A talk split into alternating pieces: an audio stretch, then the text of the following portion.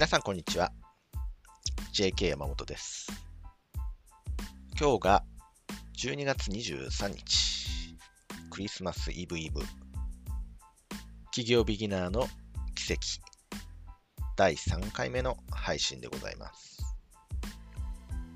えー、昨日の配信聞きまして、音声、音質に関しては、やはりマイクを変えただけあって良くなっているなという印象を持ちましたね。ただ、やはり、まという口癖、気になりますね。口癖なので、1日2日で治る部分ではないかと思いますので、まあ、この配信、また、また待っていっちゃいましたね。この配信、続ける中で、極力言葉の始めに、まというのをつけないように気をつけながら、ま、最終、最終的には、この口癖がなくなるように努力していこうと思ってます。あと1点。前回の配信分で、私、JFK 強兵って言ってましたけれども、間違えましたね、自分の名前を。これあの、本名なんですけどね、JK の J は上位と言って、私アメリカに住んでいた時に、アメリカ人の私に英語を教えてくれていたフランツさんという人方がですね、ある日突然、お前のファーストネームは言いにくいから、アメリカ人には。今日からお前はジョーだと、いきなり言われまして、ある日突然私はジョーになりまして。で、JK 山本と、このポッドキャストでは名乗ろうというふうに決めました。まだ、いろいろね、グダグダ感はありますけれども、徐々にこの配信にも慣れていって、皆様に少しでも共感を得ていただくような、で最終的には、少しでもその駅があるような番組にしていきたいなというふうに思っています。えー今日なんですけどもね、今日のトピックス、まあテーマというのが、自分のやりたいことをやるために他人を不幸にするなという点ですね。これ偉そうに言ってますけど、これ本当に私のことを言ってるんですよ。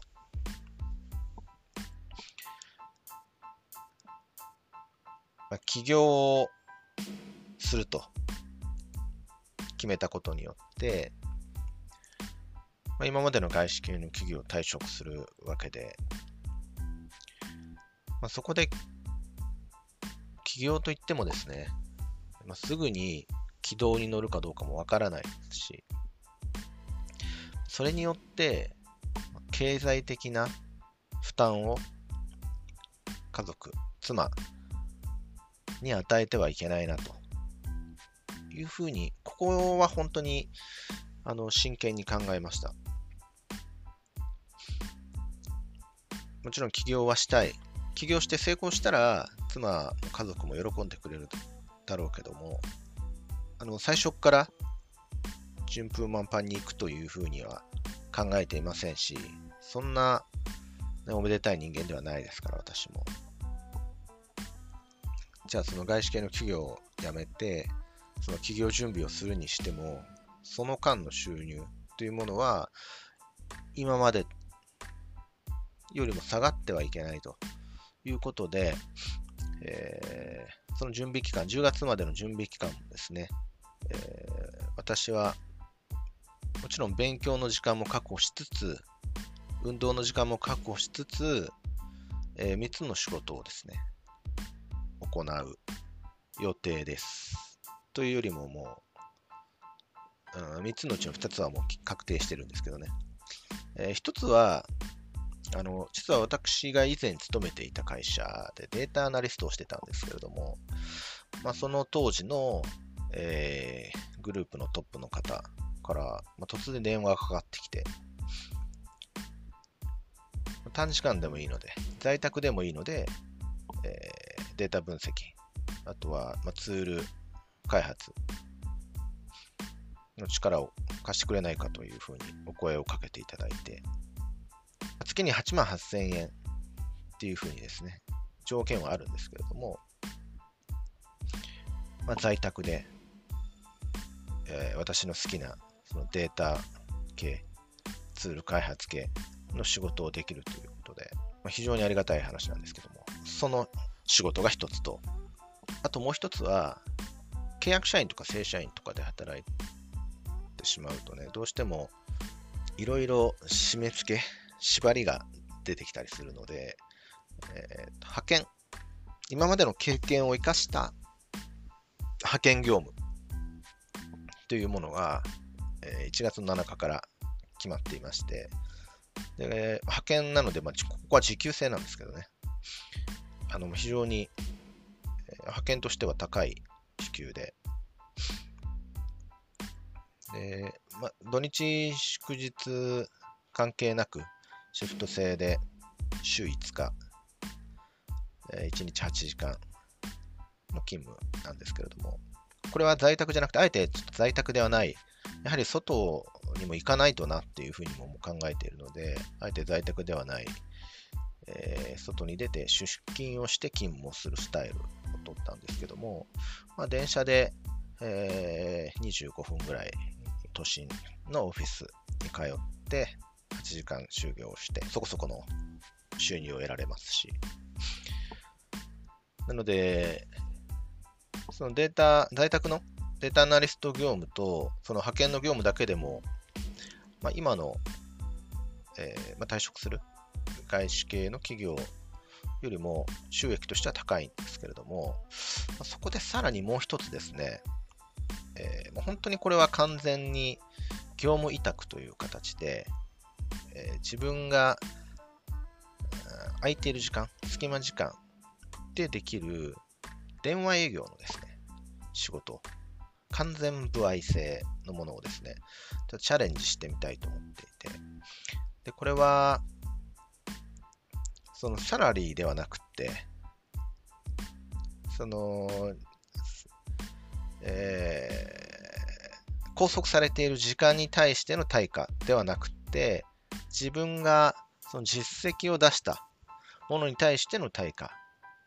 そういうお金の稼ぎ方っていうのを私今までしたことがなくて、よりお金を稼ぐということの難しさ、大変さ、それそして工夫をしなければ、そういうサラリーではなくて、完全歩合というスタイルでは収益を得られないんだっていうことをですね、しっかりと私の中に認識させるため、この完全歩合の業務委託の仕事というのも行っていこうというふうに考えています。今、いろいろコンタクトを取っていて、その業務委託の。12月中にはどこか一社に決めて、1月からスタートしていきたいというふうに考えています。で、私はその1月から、えー来年の12月までのその収入計画というのも立てていて、その在宅のデータアナリスト系の業務と派遣、それから業務委託で月に、えー、何十時間ずつ仕事をして、そこからどのくらいの、えー、収益が得られるのかといったものを最低ラインの計画というものを立てています。最低ラインで計画を立てて、あとはプラスアルファになるだけ。というものを作って、それを妻に見せて、安心してもらって、なので、私がやりたいことをやらせてくださいと。妻は、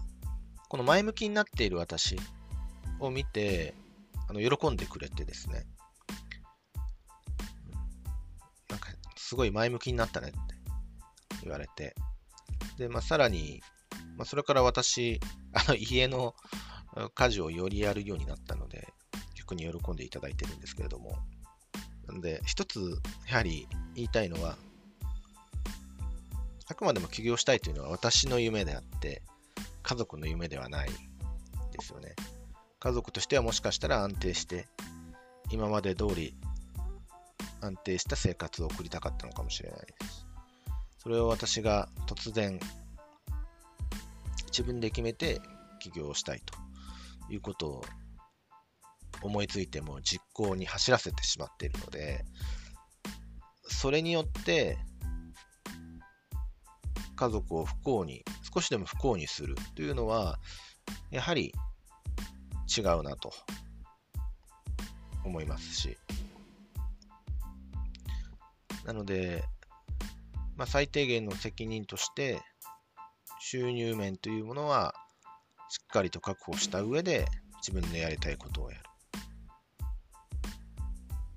これは家族だけじゃないと思うんですよね。例えば自分がやりたいことをやるのに、誰かを誘うとかですね。これ一緒にやろうよって誘うとか、それもね、どうなんですかね。私は違うのかなっていうふうに考えています。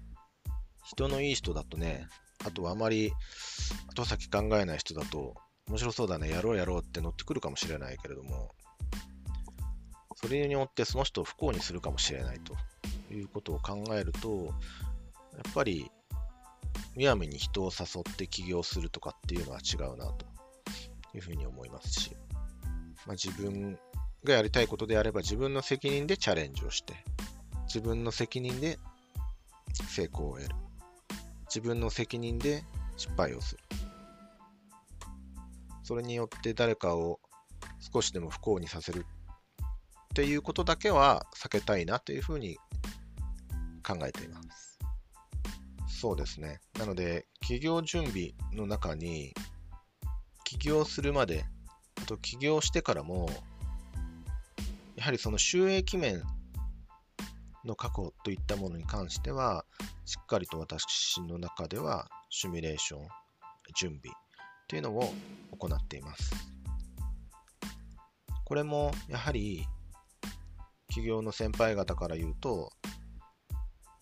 甘っちょろいよっていうふうに言われる方もいらっしゃるかと思いますけども、私は、まあ、私の考えでこのように準備を進めています。皆さんはどう考えますか？さて、えー、今日12月23日なので、明日が12月24日クリスマスイブです。でこのポッドキャストは不定期で配信を行いますけれども、24日、明日はお休みをさせていただきます。では、皆さん、良いクリスマスを。メリークリスマス。